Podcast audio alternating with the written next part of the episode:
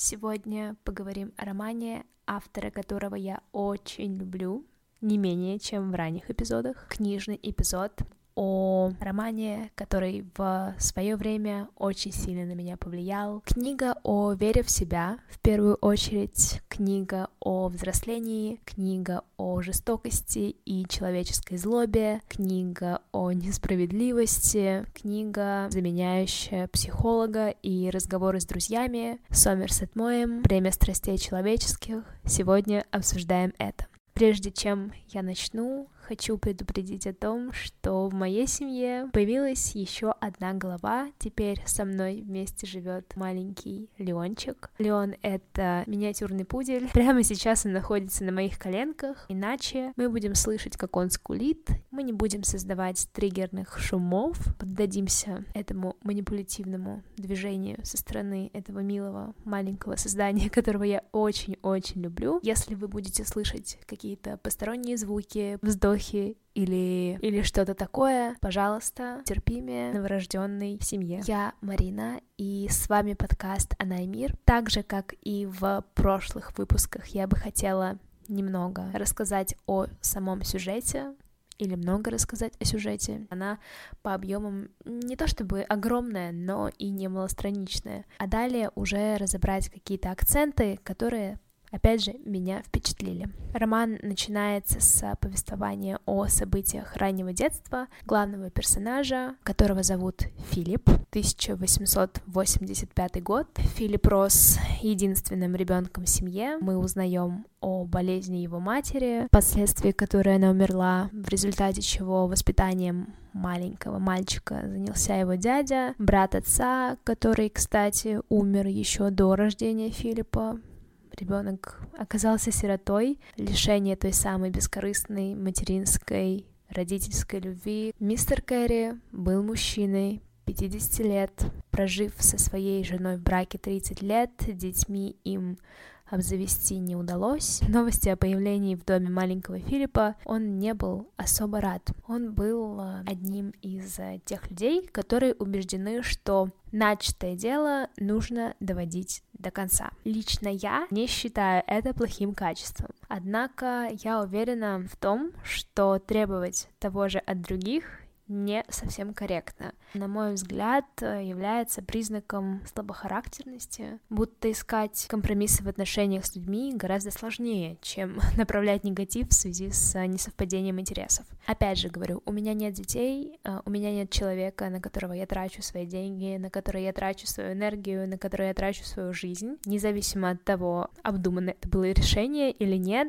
Будто бы когда ты становишься родителем, все становится гораздо труднее. Возможно, тобой овладевает бывает какая-то сила, которая просто не подчиняется рационализации какой-то. Характеристика Филиппа небольшая, которая никак не влияет на его личностные качества. Просто такой физический момент. У него была больная нога, он хромал всю свою жизнь, из-за чего подвергался издевкам своих сверстников к событиям. После смерти матери Филиппа его забирает мистер Кэрри, и его жена. Ее звали тетя Луиза. Мистер Кэрри был священником, и семья была, как бы так сказать, не равноправно ориентированная, что, наверное, приемлемо для того времени. Есть факт о котором указано в книге, когда мистер Кэрри желал путешествовать, он ездил в Лондон один. Жалование у них было небольшим, 300 фунтов в год. Луиза же почти никогда вообще из дома не выходила. На мой же непуританский современный взгляд, поведение довольно странное, но опять же говорю, ситуация обстояла, возможно, другим образом. В доме священника один день был похож на другой, как две капли воды, кроме воскресенья. Воскресенье был день полный событий. Все-таки это была жизнь в доме священника, не будем забывать. Со стороны спокойный мальчик на самом деле был спокойным только внешне. Ему было стыдно показывать свои чувства. Тайком от всех он плакал. Его заставляли читать религиозную литературу. В один из таких моментов плач заметила тетя Луиза, и, переговорив со своим мужем, их отношение к Филиппу стало более снисходительным, и невольно начатая глава сменилась еще одной, когда его отдали на учебу для подготовки к поступлению в королевскую школу. Филипп уже на тот момент понимавший, что сотворивший его Бог любит, чтобы верующие терпели лишений. По прошествии нескольких лет, когда ему исполнилось 12, Филипп шел вторым или третьим учеником, то есть он добился неплохих успехов, он скопил большое количество наград, и такое завоеванное положение спасло от э, ранее присутствующих издевательств из-за его хромоты. Филипп шагнул от простодушия младенчества к горькому ощущению своего «я». Прочел очень много книг, и в голове были мысли, которые он сам не вполне понимал, но четко стал осознавать, что он личность. В 13 лет он поступил в королевскую школу, его там недолюбливали, он чувствовал себя очень одиноким. В книге это описано так. Друзей у Филиппа было мало. Привычка к чтению отдаляла его от людей. Одиночество стало для него такой потребностью, что, побыв некоторое время в обществе других ребят, он чувствовал усталость и скуку. Он гордился знаниями, подчеркнутыми из множества книг. Мысль его не дремала, и он не умел скрывать презрение к глупости своих товарищей. А те обвиняли его в зазнайстве. По итогу Филипп не окончил эту школу, с большим трудом добился от дяди отзыва письма, загорелся идеей поездки в Германию и осуществил ее. По приезде в Берлин иногда Филипп вспоминал о королевской школе, и посмеивался, гадая, чем там заняты в эту минуту. Иногда ему снилось, что все еще он находится в школе и, просыпаясь в своей башенке, он испытывал необычайное удовлетворение. Он мог ложиться, когда хотел, и вставать, когда ему нравилось, никто им не командовал. Его радовало, что ему не приходится больше лгать. Несмотря на это, не прекращал процесс обучения. Филипп брал уроки латыни, немецкого, французского, математики. Также он познакомился с неким Уортоном, который помогал ему с математикой, и первое упоминание о нем в книге очень забавное. Там было сказано, что курс математики ему преподавал человек, который учится в университете на филолога. Как по мне, этот Уортон довольно противоречивый персонаж, и мне очень понравилась их э, беседа, когда Филипп сообщил о своем намерении, которое, естественно, было навязано его дядей поступать в Оксфорд. Зачем вам туда поступать? Вы ведь так и останетесь шкалером, только более почтенным. Знаете, в жизни есть две хорошие вещи. Свобода мысли и свобода действия. Во Франции вы пользуетесь свободой действия. Вы можете поступать как вам угодно. Никто не обращает на это внимания. Но думать вы должны как все. В Германии вы должны вести себя как все, но думать можете как вам угодно. Кому что нравится. Лично я предпочитаю свободу мысли, но в Англии вы лишены и того, и другого. Вы придавлены грузом условностей. Вы не вправе ни думать, ни вести себя, как вам нравится. После трехмесячного пребывания в Германии в дом, в котором оставался Филипп, приехал знаковый для его жизни персонаж Хейорд, англичанин с добродушным, но довольно надменным выражением лица. Их первый диалог характеризуется неумением или нежеланием Филиппа отстаивать свое мнение, а именно Хиорт выразил впечатление о ужасной еде в доме, и Филипп на это согласился, хотя на самом деле еда ему не нравилась, и он поглощал ее в немалых количествах. Их взаимоотношения описаны так.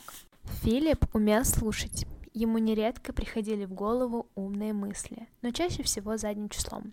Хиор же был разговорчив. Человек с более богатым жизненным опытом, чем Филипп, понял бы, что ему нравится слушать себя, но на Филиппа его высокомерие произвело неотразимое впечатление. Он не мог не восхищаться человеком, который свысока относится ко всему, что сам Филипп считает чуть ли не священным.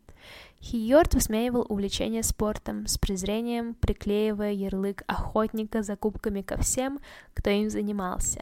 А Филипп не замечал, что он заменяет этот фетиш фетишем культуры. Но вообще для меня Хиорт является скользким персонажем, Он был догматиком с теми, кто не решался настаивать на своем мнении, и довольно мягким людьми убежденными. И Филиппа, на мой взгляд, смутила, да нет, даже не смутила, поразила его уверенность в себе. Далее.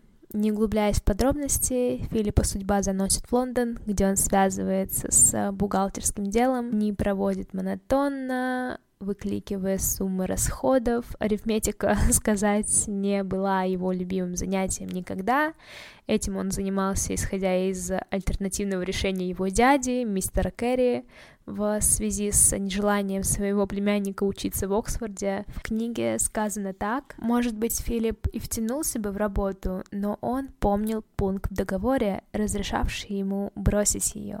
Подытоживая длинные столбцы цифр, Филипп считал, что достоин лучшей участи, чувствовал себя униженным, когда его попрекали неумением сделать работу, казавшуюся ему малопочтенной. После года стажировки он уехал с эпичными словами «Простите меня за грубость, но я от души надеюсь, что никогда в жизни больше никого из вас не увижу». Ребята, кто не мечтал вообще уйти из найма с такими словами? Просто покажите мне этого человека. Может быть, если вам платят 10 миллиардов рублей, возможно. Если же нет, на меньшее даже не соглашайтесь. По какой-то счастливой случайности в процессе той бухгалтерской стажировки он оказался в Париже. В этом городе невозможно не захотеть связать свою жизнь с творчеством. И он задумался о том, чтобы стать художником. Приезжает в Париж, естественно, дядя в нем сомневается, тетя провожает его со слезами на глазах. Там он вступает в художественную студию, Амитрано, знакомится с э, значимыми для его жизни людьми. Один из них — это поэт Краншоу. О нем мы поговорим чуть позже. В Париже жить ему было дорого. До совершеннолетия он не мог распоряжаться наследством его отца, а за помощью к дяде он обращаться вообще не хотел. В общем, наш Филипп сводил концы с концами. С Парижем в итоге как-то не вышло. В своих глазах оказался он сам для себя посредственным художником, забросив свои мечты о становлении знаменитым художником. На этот период приходится довольно много переживаний. Он теряет своего близкого друга. Не буду говорить, кто это, я даже не упоминала этого человека в своем рассказе. Также умирает его тетя, и смерть тети его очень сильно потрясла.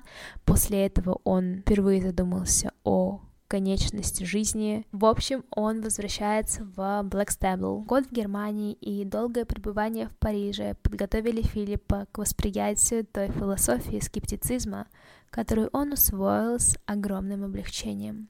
Он понял, что добро и зло понятия относительные, и люди просто приспосабливают эти понятия к своим целям. Очень много крутых цитат в этой книге на глаза. Ему попадается книга Дарвина «Происхождение видов». Она вдохновила его подумать о медицине, и вот наш Филипп возвращается в Лондон, чтобы третий раз начать жизнь чистого листа. Он поступает в мединститут, не без терний, но все складывается довольно удачно. Окончив учебу, работает ассистентом у доктора, причем довольно успешно. Настолько успешно, что тот предлагает ему стать его компаньоном. Филипп отказывается от предложения. Я не буду рассказывать о том, чем закончилась эта книга. Казалось бы, что уже и так много мною здесь сказано, но на самом деле я не озвучивала все переживания все происшествия с Филиппом, я не акцентировала внимание на романтической части его жизни, иначе бы мой рассказ был очень длинным, хотя история дел сердечных Филиппа довольно интересна, поэтому оставлю это под завесой тайны. Я не пытаюсь подогревать интерес, а может быть и пытаюсь. Просто более интригующим для меня моментом в этой книге является период, когда он знакомится с Краншоу. Поэтому акцентирую свое внимание на этом эпизоде. Немного о Краншоу. Это, как я уже сказала, поэт, а, поэт-неудачник с пренебрежительным отношением к морали, в общем, циник. У них с Филиппом велись беседы с довольно глубокими философскими темами. Как-то раз он подарил Филиппу персидский ковер с замысловатыми узорами и сказал о том, что в этом ковре разгадка смысла жизни. Естественно, это была такая некая выходка символизма. Прошло довольно много времени, и много событий случилось, но в конце концов Филипп нашел ответ для себя, и здесь без прямого цитирования не выйдет. Отрывок довольно большой, он довольно, опять же, философичный, возможно, кто-то скажет, что высокопарный, но мне он очень нравится. Кажется, он наконец понял, зачем Крэншоу подарил ему персидский ковер. Ткач плетет узор на ковре не ради какой-нибудь цели, а просто для того, чтобы удовлетворить свою эстетическую потребность. Вот и человек может прожить свою жизнь точно так же. Если же он считает, что не свободен в своих поступках, пусть смотрит на свою жизнь как на готовый узор, изменить который он не в силах. Человека никто не вынуждает плести узор своей жизни. Нет в этом насущной необходимости. Он делает это только ради собственного удовольствия. Из многообразных событий жизни, из дел, чувств и помыслов он может сплести узор, рисунок будет строгий, затейливый, сложный или красивый. И пусть это только иллюзия, будто выбор рисунка зависит от него самого. Пусть это всего лишь фантазия, погоня за призраками при обманчивом свете луны. Дело не в этом. Раз ему так кажется, следовательно для него это так и есть на самом деле. Зная, что ни в чем нет смысла и ничто не имеет значения, человек все же может получить удовлетворение, выбирая различные нити, которые он вплетает в бесконечную ткань жизни. Существует один узор, самый простой, совершенный и красивый. Человек рождается, мужает, женится, производит на свет детей, трудится ради куска хлеба и умирает – но есть и другие, более замысловатые и удивительные узоры, где нет места счастью или стремлению к успеху, в них скрыта, пожалуй, какая-то своя тревожная красота. Жизнь его казалась ужасной, пока Мерилом было счастье, но теперь, когда он решил, что к ней можно подойти и с другой меркой, у него словно прибавилось сил. Счастье имело так же мало значения, как и горе, и то и другое вместе с прочими мелкими событиями его жизни вплетались в ее узор. На какое-то мгновение он словно поднялся над случайностями своего существования и почувствовал, что ни счастье, ни горе уже никогда не смогут влиять на него так, как прежде. Все, что ним случается дальше, только вплетает новую нить в сложный узор его жизни. А когда наступит конец, он будет радоваться тому, что рисунок близок к завершению. Это будет произведение искусства, и оно не станет менее прекрасным от того, что он один знает о его существовании, а с его смертью оно исчезнет. Книга не то чтобы очень большая, но и не малостраничная. И если говорить о версии издательства Аст, знаете, такие книги с обложкой, фон который цвета желто-слоновой кости — кстати, я отчетливо помню, что в этой книге есть название данного цвета, но, к сожалению, я его не нашла. Возможно, вы знаете, как называется этот цвет. Возможно, вы понимаете, о чем я говорю, поэтому дайте мне обязательно знать. Я не могу успокоиться, пока не узнаю, а, как называется этот цвет на самом деле. В общем, вернусь к тому, о чем я говорила. В такой вариации издания 800 страниц перечитывала во время студенческих лет, и вот как раз недавно она снова попала ко мне в руки, банально, конечно. С течением времени она воспринимается мною иначе. Естественно, я уже человек с каким-то опытом, жизненным опытом. Это естественно. У меня есть такая особенность. А, во время прочтения книги я оставляю заметки цитаты и просто сюжеты, которые вызывают у меня улыбку в процессе чтения. Все это фиксируется мною, и просто выписываю на обложку книги цифру страницы, а далее при желании открываю ее и вижу отмеченную фразу. Вот. И забавно, что моменты, которые я отмечала ранее, уже не так сильно были мною отмечены в возрасте сейчас, то есть а, открываются новые нюансы, которые ранее не замечались. Я люблю большие романы с терапевтической отдачей. Сам роман был опубликован в 1915 году, и говорят, что он моментами автобиографичный. Моем также лишился матери, была у него также особенность, он не хромал, конечно, но заикался. Также он воспитывался в доме священника. В общем, жизненные триггеры породили такой шедевр в мире литературы. Кстати, есть фильм с одноименным названием с великолепным Лоуренсом Харви в роли Филиппа Керри. Фильм снят в 1964 году. Лично я не советую со своей стороны его смотреть без знания всего сюжета, так как, на мой взгляд, там большое внимание уделяется как раз-таки его взаимоотношениям с женщинами хотя и вроде никак не противоречит тому, что в книге указано, но все-таки. Да, всем советую прочесть и вообще просто почитать Моема, если не хочется вникать в такое длинное произведение, как это. Однозначно советую вам начать знакомство с творчеством, с такого произведения, как театр. Всем спасибо, что были со мной. Всем пока.